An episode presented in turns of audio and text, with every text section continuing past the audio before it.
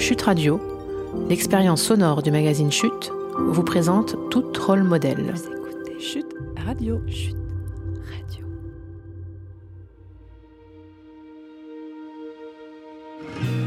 Bonjour à toutes et à tous. Je suis Aurore Bizikia, la cofondatrice du magazine Chute, et je suis très heureuse de partager avec vous un nouvel épisode de Tout rôle modèle. Cela fait un moment que nous avions cette idée en tête, cette envie même, créer un podcast mettant en avant les femmes de la tech. Nous le pensons comme un prolongement de notre magazine papier, notamment notre premier numéro, intitulé La femme et l'avenir de la tech, paru en décembre 2019. Deux ans après ce premier numéro militant, nous sommes heureuses de vous partager ce podcast que nous réalisons avec le soutien de Soprasteria, une entreprise de la tech justement, de conseils, de services numériques et d'édition de logiciels engagée en faveur de l'égalité femmes-hommes. Les technologies sont neutres, dit-on. Ce sont les hommes et les femmes qui la conçoivent qui les rendent utiles, responsables, inclusives, ou tout le contraire. Si la mixité et l'inclusion font partie des enjeux forts dans la façon de concevoir les technologies, l'éthique a aussi une place majeure à prendre. Pour en parler, nous échangeons avec Laurence de Villers, professeure d'intelligence artificielle à la Sorbonne Université et chercheuse au CNRS LISN, laboratoire interdisciplinaire des sciences du numérique à Saclay, anciennement l'IMSI, où elle dirige la chaire Human pour Human Machine Affective Interaction and Ethics. Elle est l'autrice de deux livres, Des robots et des hommes, mythes, fantasmes et réalité, paru en 2017, et Les robots émotionnels et l'éthique dans tout cela, paru en 2020. Ses champs de prédilection les interactions affectives et sociales humain-robot et l'éthique de la robotique sociale. Bonjour Laurence. Bonjour. Vous êtes professeur en informatique appliquée aux sciences humaines et sociales. Est-ce que vous pouvez nous en dire un peu plus sur votre parcours? Oui, alors euh, j'ai commencé en fait à m'intéresser euh, au langage. Euh, dans, lors de mes études, je faisais des mathématiques et euh, aussi euh, je travaillais sur le langage. Et très vite, je me suis intéressée à l'informatique. Donc j'ai fait un parcours moi universitaire hein, parce qu'à l'époque, hein, j'ai fait la première licence en fait d'informatique de l'université de Jussieu, Paris 7. Et il n'y avait pas de cours d'informatique dans les grandes écoles ou ailleurs. C'était très émergent.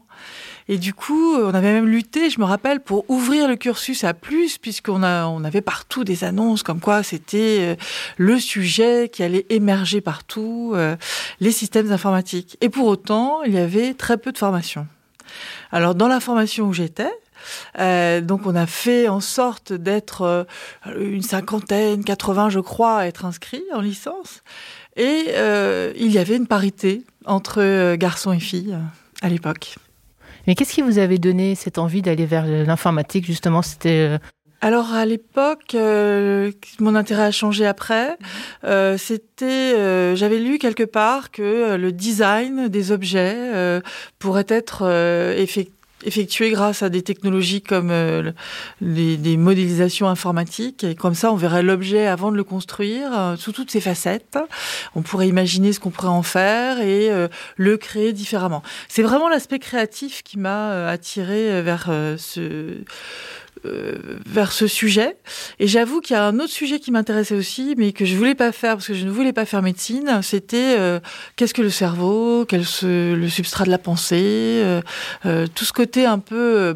L'âme, c'était, ça allait très très loin, mais c'était vraiment comment les pensées naissent dans le cerveau, quel est le substrat, et, et finalement l'intelligence artificielle qui était émergente dans les années 50, hein, qui apportait cette idée de modélisation des capacités humaines sur des machines euh, était assez fascinant. Et je lisais des livres euh, à ce moment-là euh, sur l'émergence de l'intelligence artificielle. Et désormais, vous êtes professeur à la Sorbonne depuis près de 11 ans, c'est ça? Oui. Et dans vos classes, est-ce que vous avez vu une, une, évolution par rapport à ce que vous, vous avez vécu au moment de votre formation? Ah oui, oui, très très clairement. Alors d'autant plus que moi j'enseigne à la fois à Saclay, Bon, beaucoup moins qu'avant. Hein. Lorsque j'étais maître de conférence, j'avais évidemment des classes euh, euh, remplies majoritairement de garçons. mais en grande majorité. Hein. Il y avait 10% de filles présentes euh, dans les amphis de, 200 personnes euh, à Saclay. Lorsque je suis partie à la Sorbonne, c'était aussi l'idée, j'ai pris ce poste de professeur, c'était l'idée d'appliquer l'informatique, la reconnaissance des formes, l'apprentissage des machines, l'intelligence artificielle à des sujets autour euh, de l'humanité numérique, euh, autour des sciences sociales et humaines. Qu'est-ce qu'on peut en faire vraiment dans la société et qu'est-ce qui allait être euh, extrêmement intéressant à regarder aussi les impacts, non seulement le savoir-faire et la robustesse des techniques, mais les impacts et les champs d'application. Et donc j'ai pris ce poste j'ai obtenu ce poste euh, par concours hein, à l'université euh, de la Sorbonne, qui était en fait un poste euh, dans une UFR d'informatique et de sociologie. Et donc, les jeunes garçons et filles qui suivent ces enseignements, là, sont en majorité des filles. D'accord. Donc j'ai bien le grand écart, c'est-à-dire que j'ai bien vu que lorsqu'on allait faire des sciences dures sur Paris-Saclay, on avait très peu de femmes finalement dans les amphis. Et plus on montait dans les classes euh, en master, bah, moins il y en avait. Et de l'autre côté, euh, sur euh, la Sorbonne, où j'ai en fait un, cours assez pluridisciplinaire, hein, puisqu'on aborde les émotions et l'apprentissage machine avec des, des, cours qui, sont, qui ont trait quand même à la neuroscience, qui ont trait à la psychologie aussi. Si je traite des émotions, évidemment, je vais m'intéresser à, à ce que sont les émotions pour l'humain. Hein, avant de les représenter sur machine.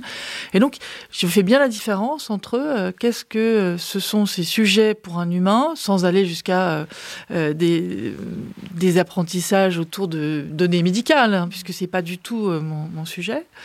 Mais il y a cette double, ce double intérêt. Et donc là, dans les formations que que, j'ai en tout cas, que ce soit au niveau licence ou master en sciences du langage ou en linguistique computationnelle, hein, le fait de faire des systèmes pour euh, nous parler, qui seront automatiques, des agents conversationnels, voire des robots sociaux, eh bien on a besoin de ces, toutes ces capacités, cette pluridisciplinarité, et qui attire plus les filles que euh, juste les garçons. Alors, ce sont encore des niches. Hein. Je pense que c'est pour ça que c'est important d'en parler. Je remercie de, m'interroger là-dessus.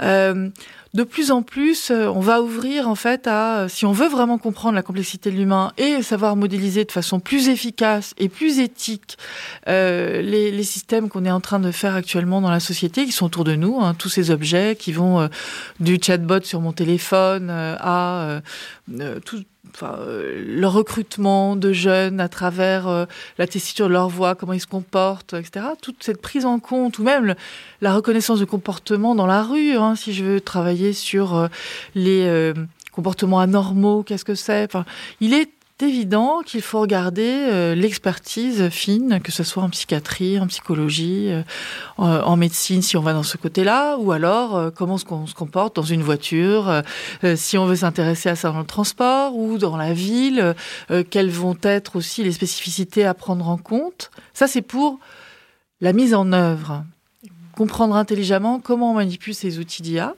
Mais de l'autre côté, il y a aussi les usages. Et je pense que de plus en plus, il faut être dans cette boucle où on construit ethic by design en comprenant bien ce qu'on est en train de faire avec des experts du domaine et on surveille, on continue à surveiller l'objet qu'on a construit dans son interaction avec les autres. Pourquoi? Ben Pour le, augmenter la capacité des humains qui vont l'utiliser, qu'ils n'en soient pas dépendants, mais qu'ils euh, arrivent à l'utiliser au mieux. Et puis, euh, euh, éviter effectivement des manipulations de la part d'industriels qui n'auraient pas suffisamment expliqué hein, que, ce que font ces systèmes, quelles sont leurs capacités. Et en ce moment, c'est un peu ce qu'on vit, parce qu'on manque d'évaluation et de régulation. Et on voit que l'Europe est en train de monter sur ces sujets. Je pense que c'est des sujets qui sont donc pluridisciplinaires, qui ouvrent à la fois aux soins de l'autre, à la conscience de l'autre et à mettre l'humain au centre, tout en étant sur des capacités techniques très pointues, je pense que ces domaines-là pluridisciplinaires vont plus attirer les filles. Mais du coup, vous leur apprenez euh, aussi l'éthique Tout le temps. de la licence euh, au master 2, j'avoue que j'ai eu des années où j'ai eu tous les niveaux. Et à chaque fois, euh, j'ai toujours ouvert et à chaque fois, ça a énormément plu en fait parce qu'on parle de l'humain, parce qu'on parle des autres, parce qu'on parle de son ressenti. Et d'un seul coup, cette matière qui paraît justement euh, un peu abrupte quand on ne la regarde que du côté de la modélisation en deep learning, réseau de neurones, euh, qui sont des gros mots. Euh, qui cachent aussi des vérités qui sont proches de l'humain, mais qui sont du biomimétisme. si on regarde ça sous ces aspects pluridisciplinaires, on voit énormément en fait euh, d'apports pour soi aussi. Et je pense que ça, ça attire euh, euh, les hommes parce qu'ils ont compris qu'avec ces outils, on peut être compétitif. Hein. On peut aller sur des performances accrues et il y a tout un jeu hein, autour de cette compétitivité qui existe. Et puis d'un autre côté, je pense que les femmes qui sont peut-être moins dans cette compétition et encore, hein, c'est pas du tout, je veux pas faire de, forcément de différence, mais ont envie aussi de donner un sens. Elles retrouvent dans l'informatique appliquée avec cette idée euh, de bien comprendre ce qu'on est en train de modéliser par rapport à l'humain et en même temps les conséquences éthiques, elles y retrouvent justement un champ qui a du sens.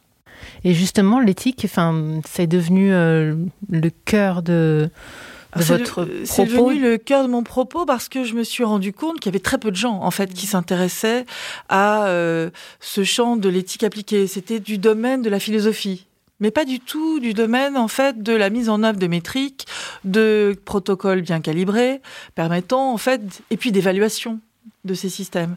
Alors l'éthique est un champ philosophique certes, mais moi, ce qui m'intéresse avant tout, c'est à la fois l'aborder sous, sous sa, sa, partie fondamentale, évidemment, et théorique aussi, mais pas seulement.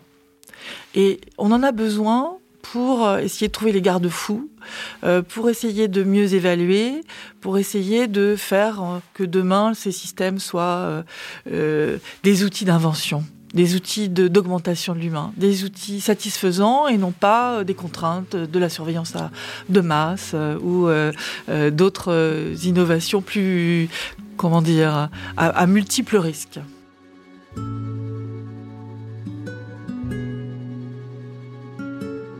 On fait une pause? Science sans conscience n'est que ruine de l'âme. C'est Rabelais qui nous disait cela il y a déjà plus de 500 ans dans son œuvre majeure, Pantagruel. Depuis, les sciences ont fait des pas de géant et cette phrase résonne toujours comme un appel à la vigilance à nos oreilles. L'intelligence artificielle fait partie de ces technologies à penser, à réguler, à utiliser en conscience. Camille Morvan, l'une des cofondatrices de Goshaba, un outil de mesure des soft skills, les savoir-être en français, nous partage sa perception de l'IA, de ses dangers et de ses opportunités. Quand il s'agit de prendre des décisions, nous le savons tous, nous sommes biaisés. Et bien qu'on le sache, on ne peut pas s'empêcher de penser qu'on est très bon pour prendre des décisions.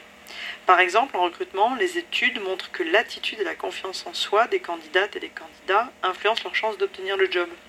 Alors qu'on sait bien que la confiance en soi et la compétence ne vont pas toujours de pair. D'autres facteurs encore plus surprenants jouent un rôle. Par exemple, les hommes qui font 8 cm de moins que la moyenne perdent en moyenne 2000 dollars de salaire par an. Quant aux femmes, cette réduction intervient quand elles font 6 kg de plus que la moyenne. Ok, on sait donc que les humains sont biaisés à cause des biais cognitifs. Alors que faire? On peut essayer d'en prendre conscience, mais par définition, comme c'est inconscient, ça ne peut jouer que à la marge. On peut aussi prendre des décisions à plusieurs pour contrecarrer les biais des uns et des autres. C'est bien, mais ça ne résout pas tout car la plupart des biais sont les mêmes chez tous. C'est là qu'intervient l'intelligence artificielle. Les algorithmes n'ont pas, a priori, d'opinion politique, de volonté propre, de jalousie, de traumatisme, de préjugés. Ainsi, les algorithmes dans la mesure où ils sont basés sur des données objectives et représentatives, vont être beaucoup plus objectifs. En plus, les outils digitaux permettent de réaliser des calculs, permettent de capter des données et d'analyser le monde avec une puissance, une rapidité et une précision qui sont bien supérieures à celles du cerveau humain. Alors par exemple, chez Goshaba, on utilise des outils digitaux pour mesurer les capacités cognitives des talents en recrutement et en mobilité interne.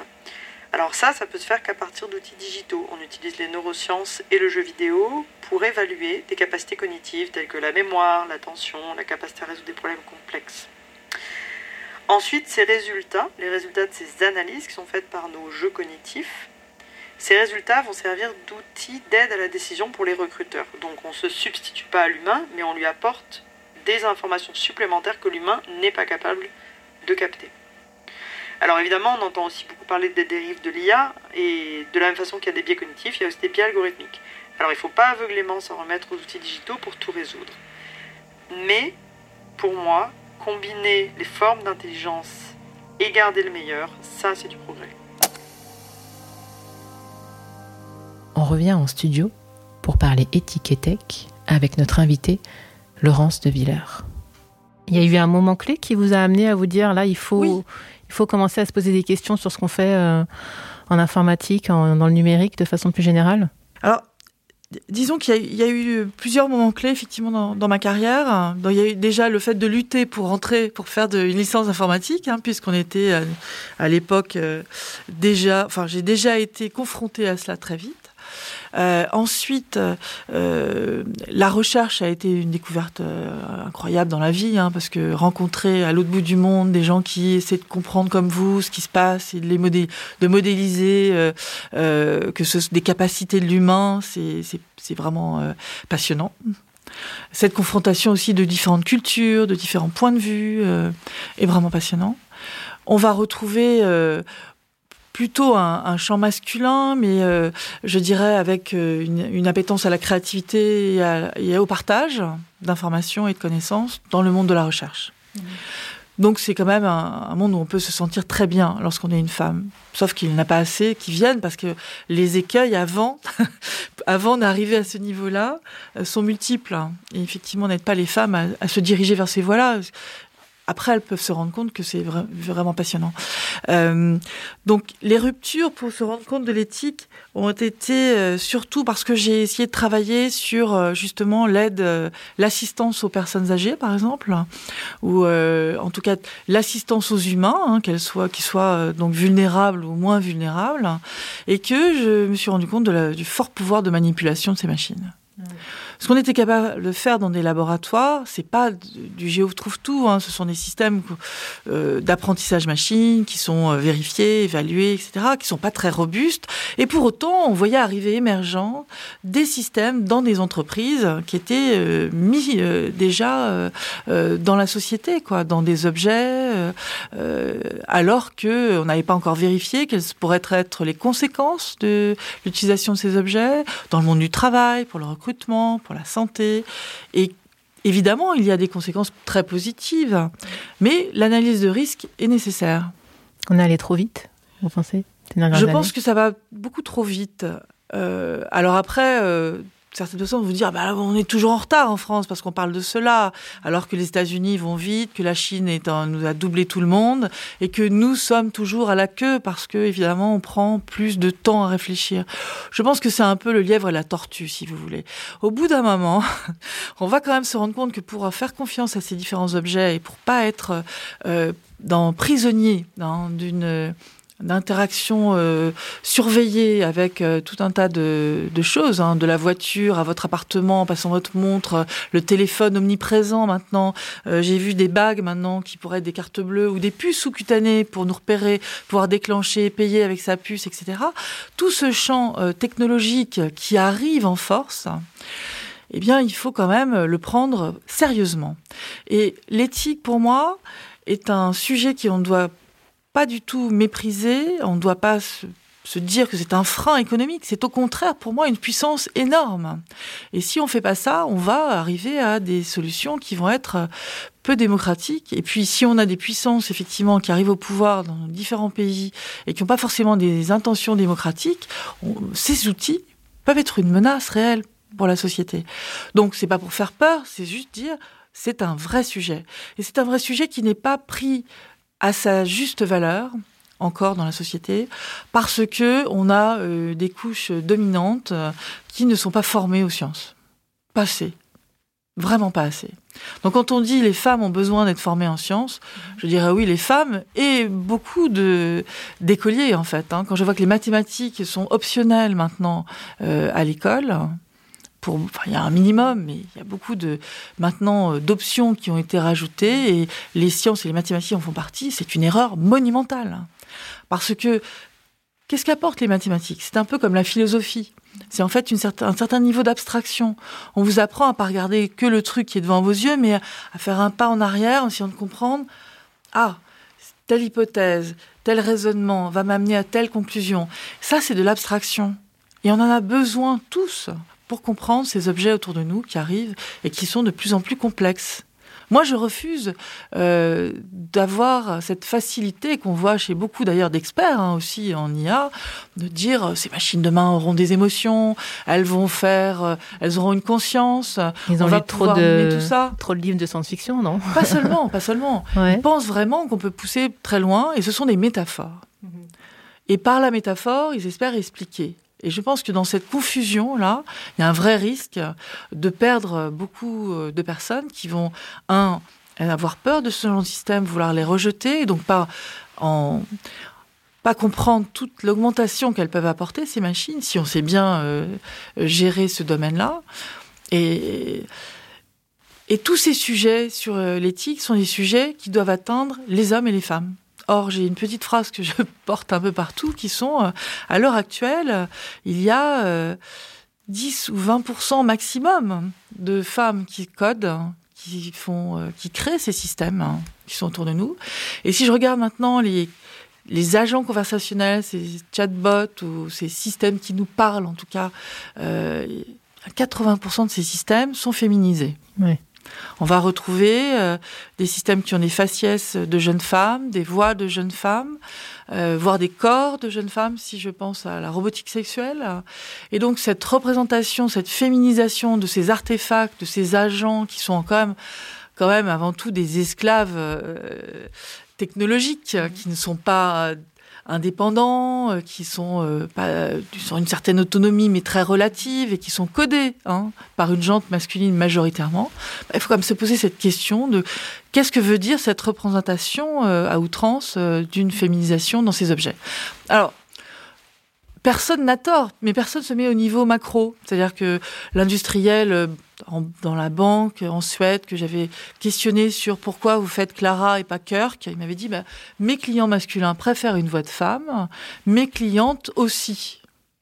Donc si je raisonne sur cela à tout niveau, je me retrouve avec tout un tas d'objets qui vont avoir des représentations féminisées parce que, a priori, ça a l'air de plaire mieux. Alors c'est pas tout à fait vrai. Hein. Lorsque on est euh, à l'hôpital, par exemple, et qu'on veut faire un agent qui vous donne des conseils médicaux, il vaut mieux prendre une homme, un homme, parce que son rôle sera plus rassurant. C'est ce qu'on entend aussi de la part des gens.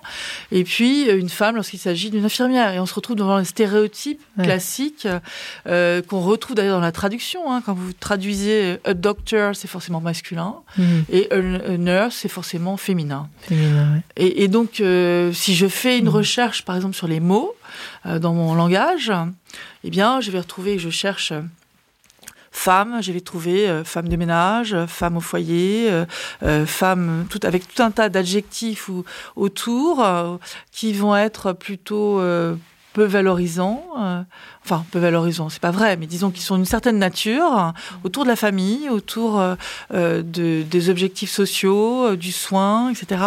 Et si je fais une recherche sur le mot plutôt homme ou des, eh bien, je vais trouver tout un tas d'autres vocabulaires qui montrent en fait que dès que je passe sur ce domaine du numérique et que je représente statistiquement en fait des co-occurrences de termes, enfin la présence de termes autour du, mot homme ou du mot femme, je vais me retrouver sur des champs sémantiques hein, qui sont très très différents, très stéréotypés. Mmh.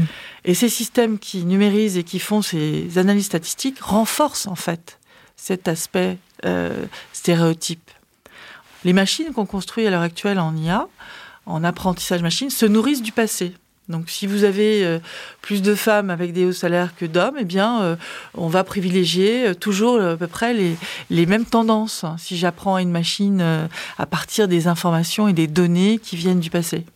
Vous, vous seriez pour qu'on mette un cadre ah Pour que justement il y ait une intervention humaine, hommes et femmes, pour changer ces, ces stéréotypes introduits dans la machine?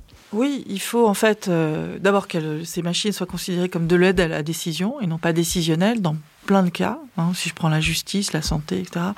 Donc on doit éduquer pour apprendre à utiliser ces systèmes, Et on doit effectivement faire attention à ces discriminations.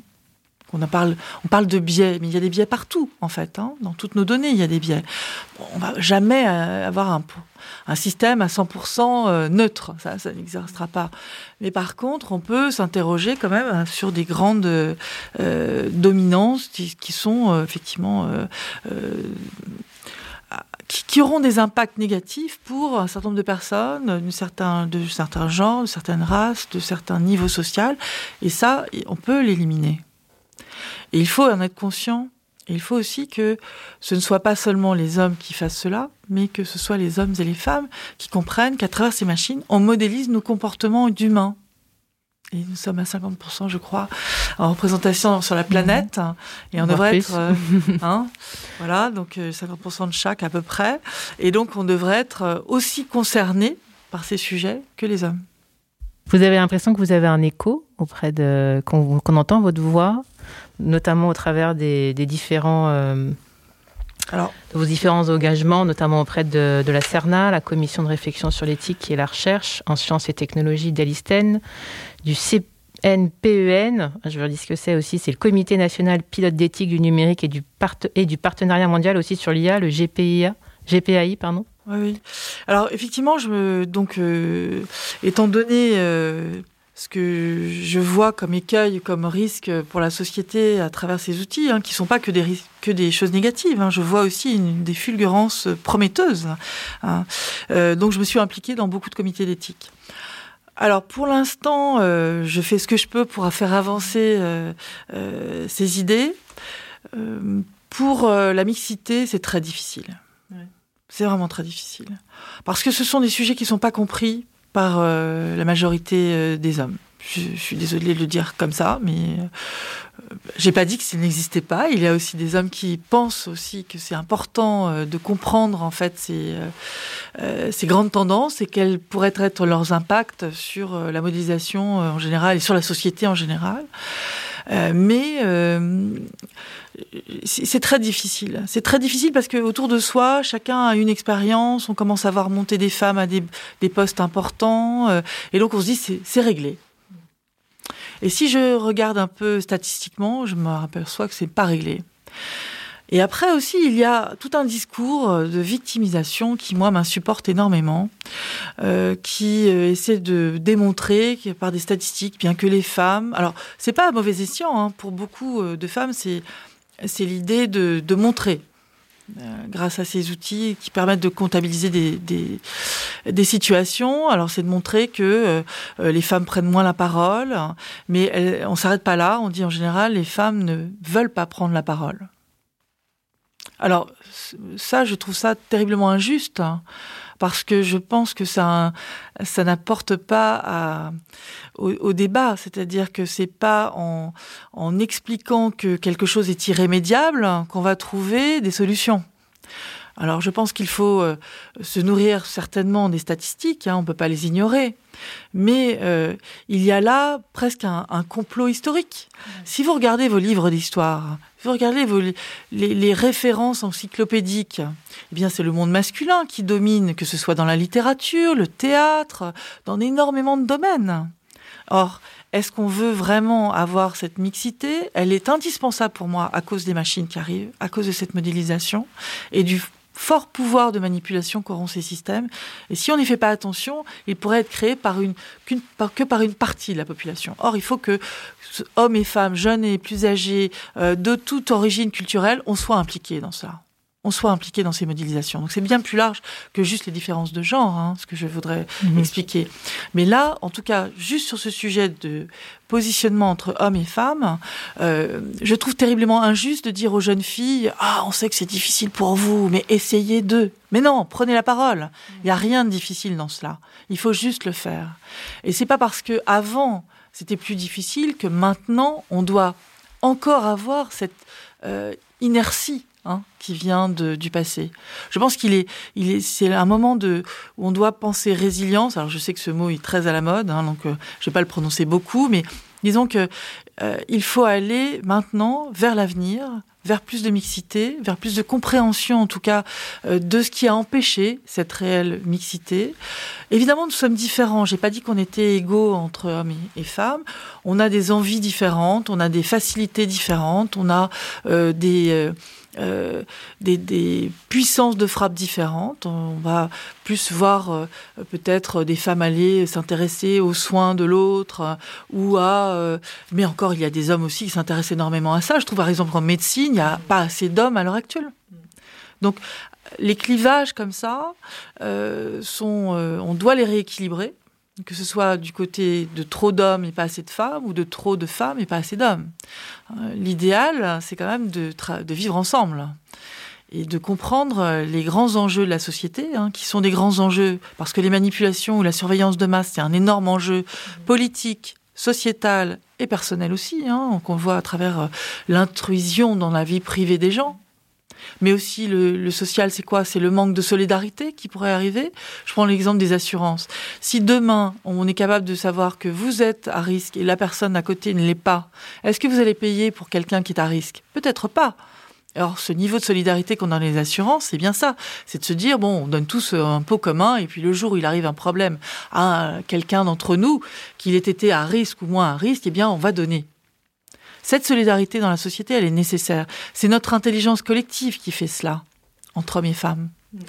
Et donc, à ces deux niveaux, personnel, sociétal et gouvernemental, hein, parce que nos démocraties ne doivent pas rentrer dans le jeu de l'hypersurveillance et de l'hypersegmentation que l'on voit arriver avec ces technologies. Alors, je dresse un portrait peut-être un, peu noir, mais c'est pas du tout mon propos. Moi, je suis pro-technologie, mais j'aimerais bien qu'elle soit utilisée euh, au mieux pour augmenter euh, notre compréhension de ce que nous sommes, de comment nous vivons, rapprocher encore plus, économiser plus les ressources de la planète, euh, gérer mieux les transports, gérer mieux les villes, mais pas avec cette, ce risque de euh, surveillance à outrance et de mhm. manipulation de nos idées. J'entends un enjeu de, liberté dans, vos propos pour tout ce qui concerne la surveillance et puis un enjeu d'égalité pour euh, cette, euh, cette idée de mixité, etc. Et de fraternité.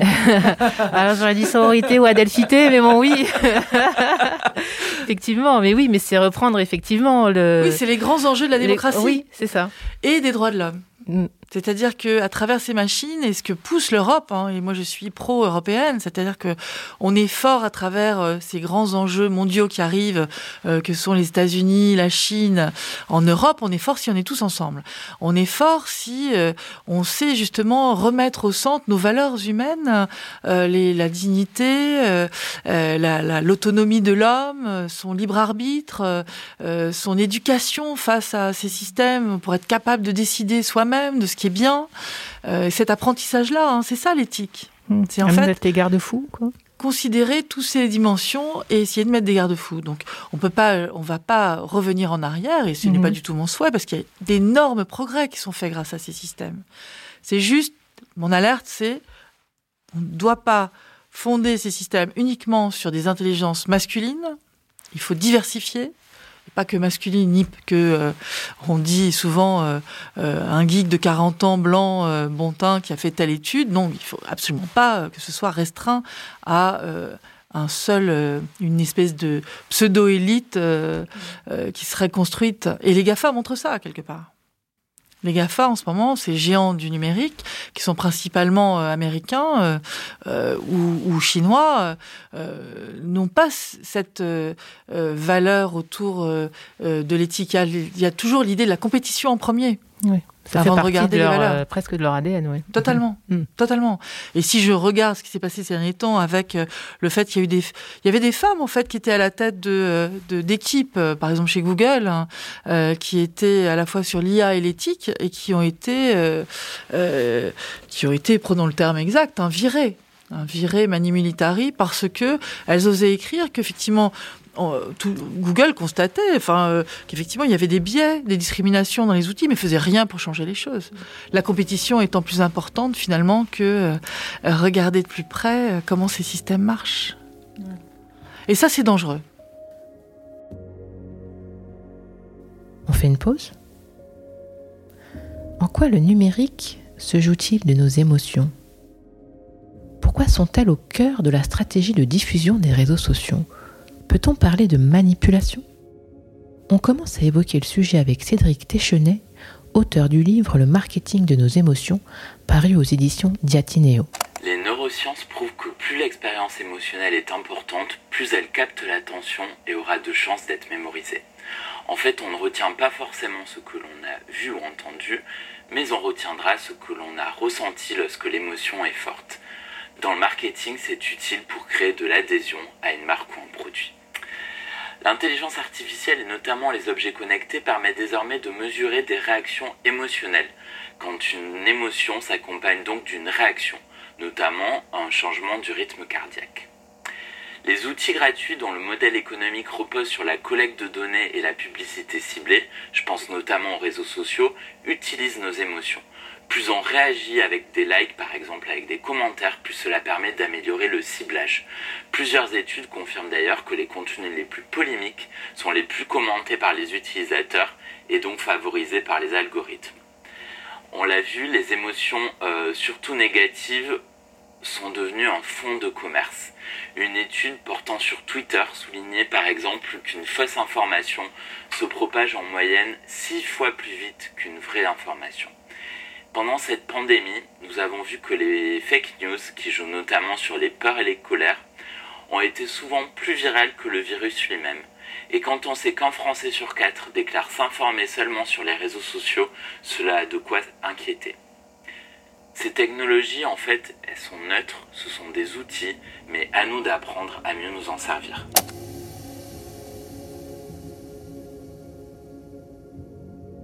Revient en studio pour parler algorithmes, robots et émotions avec Laurence de Villeur. Et justement, pour ces systèmes qui, nous, qui sont plus proches de nous au quotidien, qui se jouent un peu de nos émotions, justement, vous parlez de robots émotionnels. Est-ce que vous pourriez nous dire c'est quoi un robot émotionnel exactement? Alors le titre de mon livre, c'est Les robots émotionnels, mais c'était entre guillemets et l'éthique dans tout ça pour dire en fait, ça n'existe pas hein, les émotions dans les machines. Je crée des modèles artificiels qui sont capables de trois choses détecter les émotions des humains, certaines émotions, et avec des modèles très simples.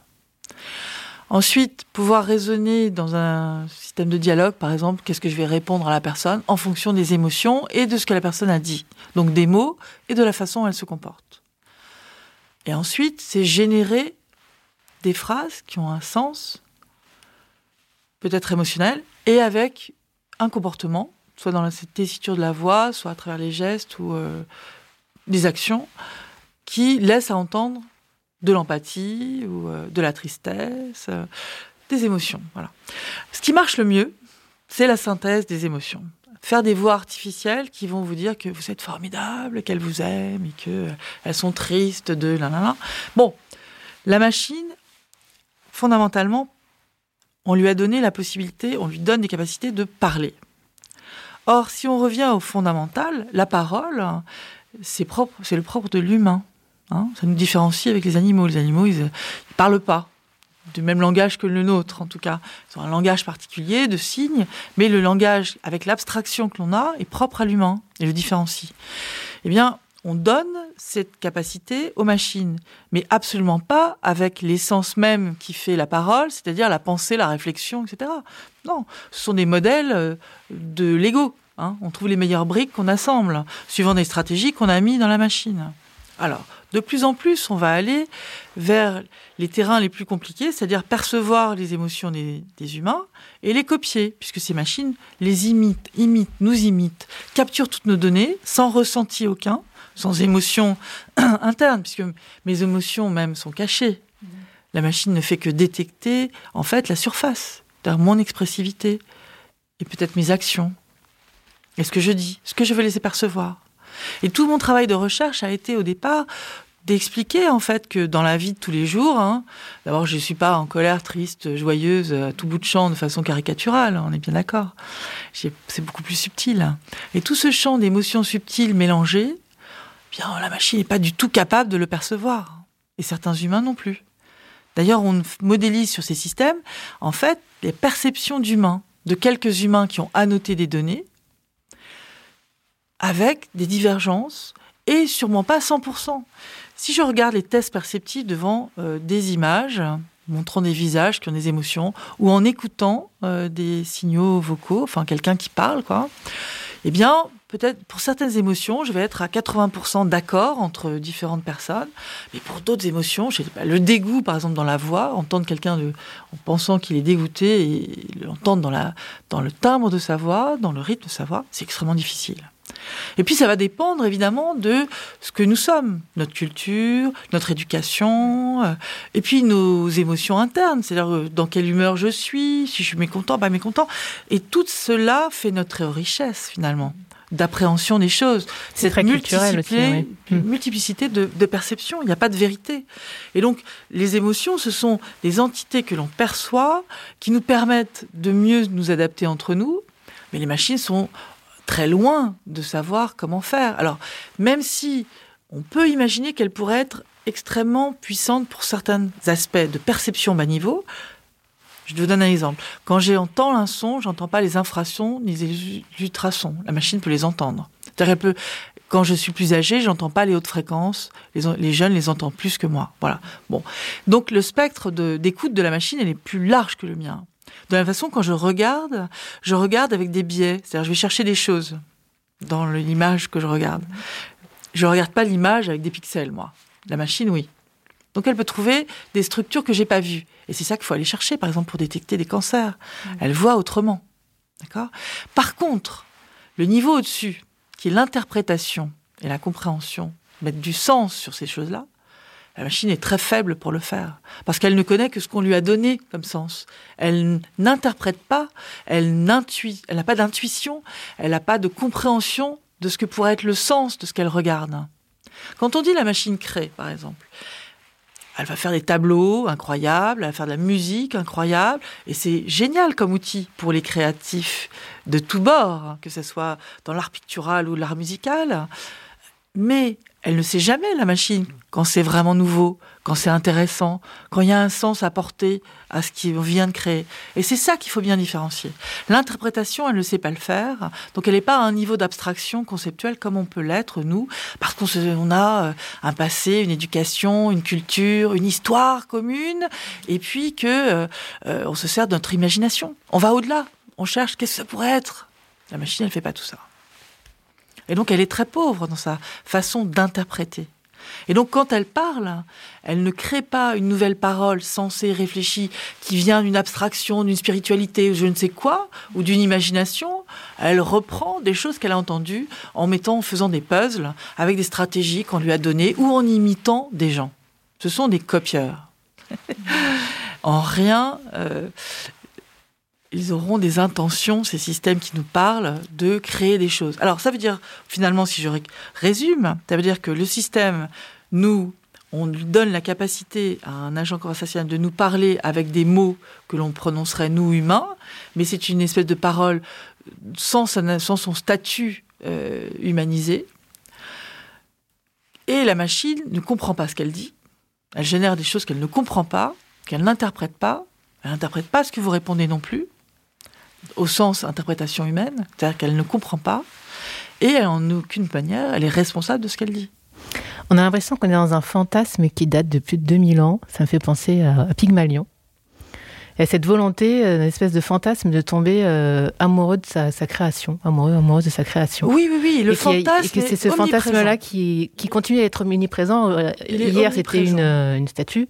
Aujourd'hui, c'est c'est une machine, quoi. Et cette volonté de, de mettre une âme, d'animer quelque chose qui, qui, au final, ne l'est pas. C'est omniprésent et à de multiples égards. C'est-à-dire que chez les chercheurs hein, qui se rendent bien compte que c'est pas du tout ça, il y a quand même un, un espèce de champ d'aventure le chant des sirènes, là, qui euh, anime certains euh, grands experts qu'on entend, qui vont prétendre que les machines auront des émotions, etc.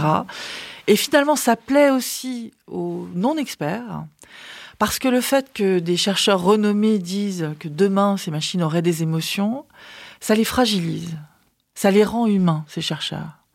Donc des deux facettes, on est coincé. Et j'aurais tendance à penser, moi, que euh, il vaut mieux être honnête sur euh, les capacités qu'on met dans les machines pour mieux les comprendre et mieux les adopter et mieux les dompter. Tant qu'on sera dans ce leurre, dans cette zone grise où euh, voilà, c'est plus séduisant de croire que, ou manger une imagination, où les mythes derrière dans la culture font que, bon, ben voilà, on sera dans une espèce de brouillage où la frontière humain-machine va rester comme cela. Et je pense qu'on va, on va en tirer euh, sans doute des conséquences pas forcément positives hein, pour un grand nombre de personnes. Quels sont les risques euh, selon vous? Alors il y a un risque énorme que je vois de plus en plus, moi, qui est euh, l'habituation à ces systèmes omniprésents et l'oubli finalement qui sont euh, non humains. Un oubli entre guillemets, c'est-à-dire on l'oublie pas, mais on s'y habitue et, puis ça rend des services. Alors euh, on l'écoute et on se préoccupe plus de savoir hein, qui a mis les paroles là, d'où elles viennent et pourquoi la machine dit cela. D'accord? Donc et en plus, ces machines auront nos souvenirs. Vous imaginez? Elles vont vivre à côté de nous, elles enregistrent tout ce qu'on fait. Et le jour où la machine me dit, mais enfin, euh, Laurence, rappelle-toi, euh, comment ça tu te rappelles plus? Moi, je me rappelle. Qu'est-ce que ça veut dire sur mon intégrité d'humain? Je pense que là, il va falloir quand même anticiper cela. Soit on met des distances, des garde-fous, soit on va continuer à être en interaction proche, en intimité avec des systèmes, et de plus en plus avec des systèmes comme cela, qui en plus vont avoir des capteurs sur votre corps. Vous imaginez Ce qu'on appelle le quantified self. Oui, C'est-à-dire que la machine saura à quel rythme mm. bat votre cœur, et vous n'en aurez aucune conscience, vous. Comment vous pouvez l'évaluer? D'accord? Donc en mettant avec l'IoT, l'Internet of Things, de tous ces capteurs, les montres connectées, euh, des cerceaux dans tous les sens, qui connectent vos humeurs, vos trucs, votre conductance de la peau, le rythme cardiaque, voire des informations de type digestive ou je ne sais quoi, l'intériorité de votre corps va être mieux connue par les machines que vous ne connaissez, vous, notre, votre façon de fonctionner. Vous imaginez le trouble? Je vois un intérêt euh, médical, mais de façon cadrée. Bien entendu, mais de façon encadrée, parce que de façon euh, automédicale, euh, on va sûrement arriver à des erreurs monumentales. Euh, et puis, bien entendu, l'effet, comment dire, euh, de manipulation ou d'incitation à faire grâce à des informations comme ça, euh, très proches de vous ou très perturbantes sur notre intégrité, sur notre euh, libre arbitre, sur notre faculté de décider autour de nous, ça va être extrêmement, comment dire, perturbant et puis sûrement, ça va nous amener à du nudge dans tous les sens. Le nudge, c'est vraiment le sujet que j'aborde maintenant dans la chaire, là que j'ai monté avec des économistes, avec des linguistes en pluridisciplinarité, donc sur euh, Paris-Saclay, au CNRS. Donc je l'ai monté pour parler d'éthique, de mesures sur ces systèmes et sur cette proximité qu'on va avoir de plus en plus et ces habitudes sur le long terme qui vont monter avec ces machines. Bon, il est nécessaire pour moi de mettre des garde-fous, par exemple d'interdire que la machine mémorise ce qui se passe euh, avec, euh, avec elle. Mais les, constructeurs vont vous dire, mais si je veux que demain la machine ressemble plus à un humain, il va falloir qu'elle mémorise comment vous interagissez avec elle. Le nudge, je précise juste une manipulation douce, on pourrait dire. Oui, alors le nudge, je peux vous dire d'où ça vient. Ça vient de l'économie comportementale, euh, d'un prix Nobel, Richard Toller, hein, qui a écrit euh, beaucoup sur ces sujets, et qui n'est pas le seul, hein, mais il a reçu un prix Nobel pour ce sujet-là. C'est en fait l'incitation à faire dans le design de la situation. Je donne un petit exemple très simple. Vous réservez une chambre d'hôtel sur Internet et vous allez voir une petite ligne rouge qui arrive en bas en disant 25 autres personnes réserve, regarde cette chambre ou cet hôtel. Ah, ben, ça va me pousser à aller la réserver très vite pour pas que quelqu'un la prenne avant moi. C'est ça l'incitation à faire. C'est montrer quelque chose autour et faire que. Alors on fait des, expériences à l'école avec des personnes âgées, avec euh, des personnes vulnérables, avec des machines qui sont capables de détecter leurs émotions et de les inciter à faire euh, euh, certaines actions. Alors ça peut être pour le bien-être de la personne, pour qu'elle soit plus encline à prendre ses médicaments ou à faire un régime ou à différentes possibilités positives pour le bien-être de la personne ou son équilibre, mais aussi ils peuvent être aussi euh, euh, peut-être dommageables parce que ce sera pour vendre euh, des objets, des services. Et ça, il faut le vérifier et ça, il faut l'encadrer. Donc j'ai un projet qui s'appelle Bad Nudge, Bad Robot à Saclay. Donc, vous voyez, donc je pense que cette façon de voir l'informatique qui est pour construire euh, avec une technicité qu'il faut appréhender de plus en plus et regarder quels seraient les usages qu'on peut en avoir et les conséquences sur le long terme, ce sont des sujets qui devraient attirer autant les filles que les garçons. Et euh, j'ai laissé les présenter comme ça dans mes cours, dans mes recherches. Et moi, j'avoue que j'ai une grande mixité, beaucoup de femmes autour de moi pour euh, travailler sur ces sujets. Pas que, hein, bien sûr, mais une vraie, réelle mixité. Mais ça m'étonne pas, ça donne envie de rejoindre les bancs de l'université. Vous vous proposez plutôt euh, de quoi? Des cours d'éthique dès l'école pour euh, être euh, sensible à ces sujets, une, une, régularisation par la loi, des, un cadre bien précis que doivent suivre les créateurs de, de, robots et de logiciels? C'est quoi la solution en fait pour contrer les, les, mauvais effets de, de, cette robotisation émotionnelle? Alors c'est pas que la robotisation émotionnelle, hein, c'est une des parties, mais qui fait partie de l'intelligence artificielle. Euh, je pense qu'il faut euh, réguler pour certains hauts risques. Hein, reconnaissance faciale. La reconnaissance faciale, par exemple, c'est à la fois l'identification de quelqu'un dans une foule, dans la rue, et ça, on l'a interdit en France. Et c'est très bien. Donc, même dans une manifestation, on va pas aller avec un drone chercher à reconnaître euh, qui est qui et pourquoi vous êtes là ça se fait partie de la liberté aussi d'être dans une manifestation. Donc on interdit certaines choses et je pense que tout le monde sera content qu'il y ait effectivement ces garde-fous si on pense à cela. Maintenant, euh, il y a aussi une deuxième partie dans la, euh, dans la reconnaissance faciale euh, qui est l'authentification. Bon, pourquoi voulez-vous interdire ça? C'est très pratique de déverrouiller mon portable avec mon visage ou de passer les portillons aux frontières avec grâce à mon passeport biométrique. Donc c'est une sécurité, mes données sont gardées en local, pourquoi pas? Il y a encore une troisième facette qui est détecter votre comportement. Alors, ça peut être aussi extrêmement intéressant, et là, on voit bien les deux côtés. Parce que c'est intéressant pour vérifier que les gens ne déposent pas des ordures dans une ville, par exemple, traqués par les caméras de la ville, les comportements des gens.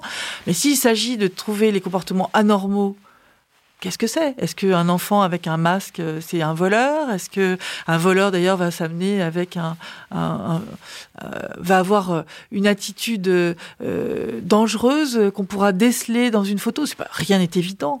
Donc il faut faire attention. Et là, il faut encadrer avec, au début, des expérimentations, des suivis de la CNIL. en France, on a la chance d'avoir la CNIL qui est le gendarme des données, mais qui va plus loin aussi sur ces systèmes. Est-ce que euh, on peut euh, ou pas euh, imaginer les risques? Il faut l'analyser sur le temps long. Donc, le juridique pour les hauts risques, c'est ce qu'a proposé l'Europe.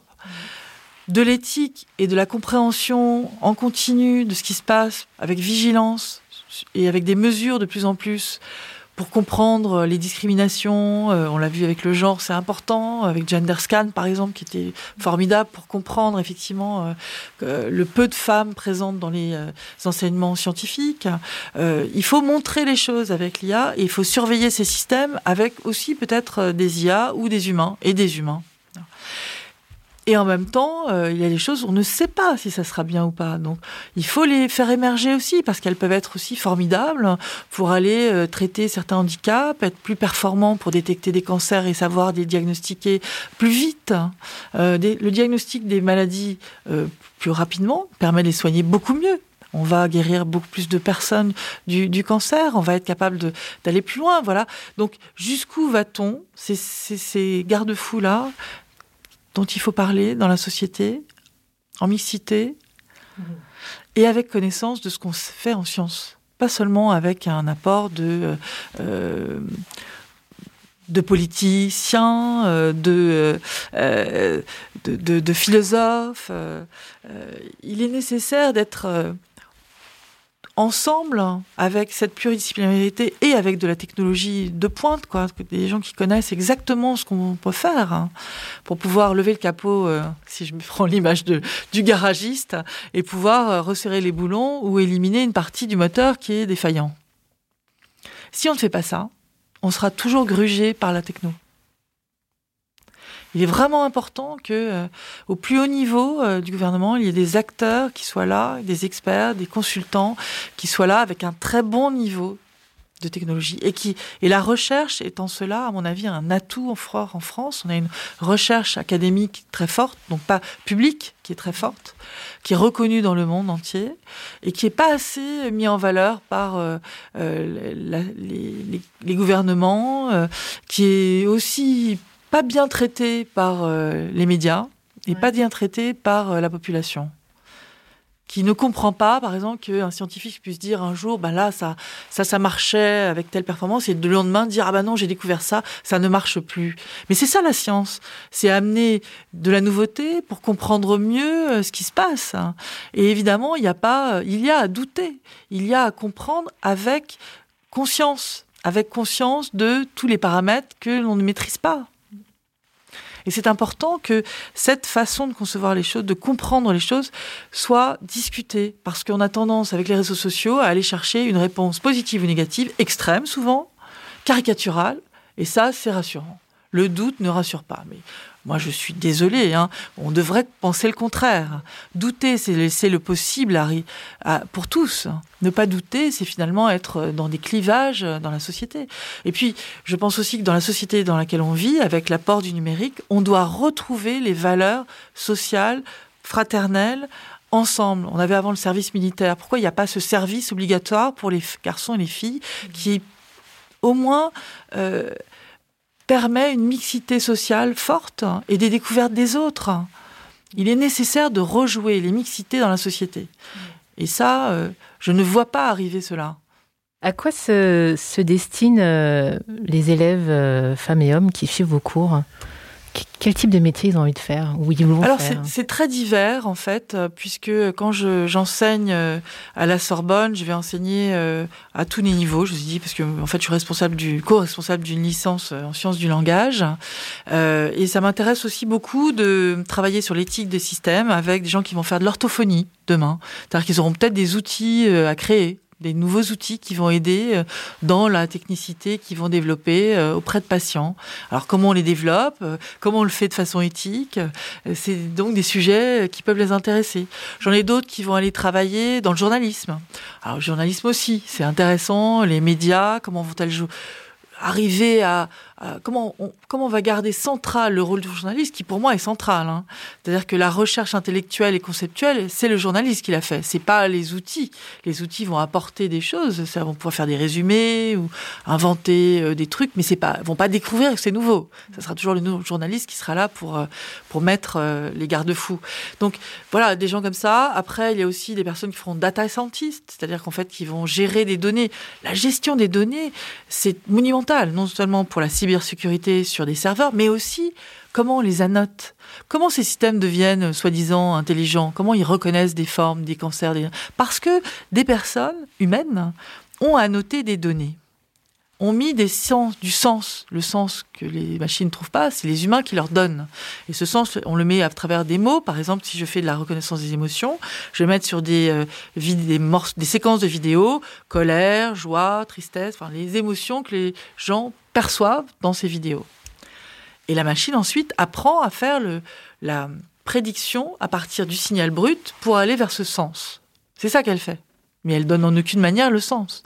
Alors après, on est, elles sont quand même capables, ces machines, une fois que vous leur avez donné un peu de sens d'objets autour, d'aller chercher des objets proches. C'est-à-dire, là, on n'a plus besoin d'annoter manuellement, mais euh, elle peut, par une proximité, retrouver des formes. Mais elle ne fera pas beaucoup de, de sauts euh, divergents. En, en, aucune manière, elle serait capable de sérendipité. Par exemple, je ne sais pas si vous connaissez ce mot, c'est-à-dire de découverte par hasard de quelque chose de faible qu'on peut pas démontrer physiquement et qui serait euh, euh, une innovation incroyable ce qu'on a vu avec des, des grands chercheurs hein, que ce soit Galilée ou en physique on a énormément de gens qui ont découvert des choses qu'ils ne pouvaient pas démontrer Or, la machine, elle se base sur ce qui est déjà connu pour prédire euh, l'avenir. Donc, il n'y a pas grande sérendipité dans tout ça. Donc c'est vraiment notre intuition d'humain qui doit euh, nous pousser à être euh, toujours en rapport de très très fort par rapport à ces machines parce que on sait s'adapter très rapidement, on apprend très rapidement, on est capable d'imagination incroyable. Partant de cela, de tout cela, qu'est-ce que vous auriez envie de dire à celles et ceux qui ont envie d'embarquer dans les métiers liés à, à l'informatique, au numérique et à l'éthique? J'espère que j'ai ouvert des portes parce qu'il y a un énorme nombre de métiers qu'il va falloir créer pour gérer tout ça. et je pense que et je pense que demain, si on veut le que ces systèmes soient innovants, intéressants, ouvrent des portes de créativité, ouvrent des portes de, de compréhension de l'humain, ouvrent des portes de sociabilité, de, de, solidarité et de compréhension de ce qu'est la nature également, hein, qu'on raisonne mieux sur notre, qu'on préserve mieux ce que nous sommes et la nature qui nous entoure. Eh bien, on doit aller dans ces métiers-là, ou même se dire qu'on pourra les créer. Il ne faut pas avoir peur de ça, au contraire. Ces études sur la technologie et en même temps avec toute cette partie de sciences humaines et sociales, de compréhension de comment ça se joue dans notre univers, finalement, c'est euh, euh, c'est un, spectre très large de possibles, n'est-ce pas? Donc on peut venir dans cette euh, idée avec une foultitude de différents métiers. C'est-à-dire peut-être sélectionner des nouveaux euh, euh, entrants pour aller dans une société avec cette idée-là qu'il faut ouvrir. C'est peut-être construire pour l'éducation demain à l'école différemment. C'est peut-être aller aider euh, ou devenir médecin en ayant cette capacité de modélisation. C'est peut-être aussi construire des maisons différentes avec des matériaux différents, plus propres c'est peut-être aussi construire dans une ville finalement un contrôle de, des dépenses trop fortes d'énergie. C'est faire qu'on mutualise ces énergies. Bon, et c'est faire toujours qu'on reste soi-même humain sans être euh, augmenté d'une technologie qui n'est pas évaluée, comme ce qu'on voit avec le BCI, avec les implants cérébraux que propose Elon Musk, euh, qui raconte euh, des choses qui sont du, qui ont trait au marketing pour moi. C'est-à-dire que c'est pas sérieux. Je ne peux pas entendre cela en, me disant euh, je vois un cybercochon, on a mis un implant, on enlève l'implant et vous voyez mon cybercochon il va bien. Non mais écoutez, mm. c'est prendre c'est prendre les gens pour des idiots.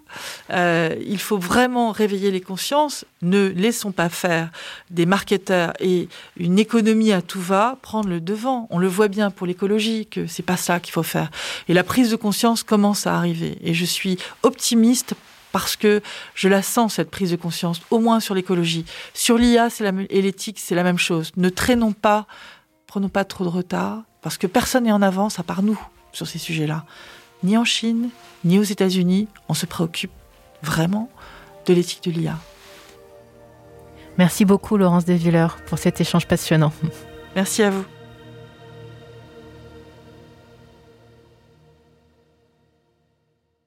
Avant de partir, je partage avec vous ces quelques lignes du philosophe Blaise Pascal, extraites des Pensées, une œuvre parue en 1669.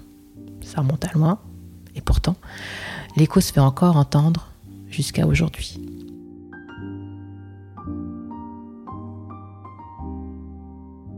L'homme n'est qu'un roseau, le plus faible de la nature, mais c'est un roseau pensant il ne faut pas que l'univers entier s'arme pour l'écraser. Une vapeur, une goutte d'eau suffit pour le tuer. Mais quand l'univers l'écraserait, l'homme serait encore plus noble que ce qui le tue. Parce qu'il sait qu'il meurt. Et l'avantage que l'univers a sur lui, l'univers n'en sait rien. Toute notre dignité consiste donc en la pensée. C'est de là qu'il faut nous relever et non de l'espace et de la durée que nous ne saurions remplir. Travaillons donc à bien penser. Voilà le principe de la morale.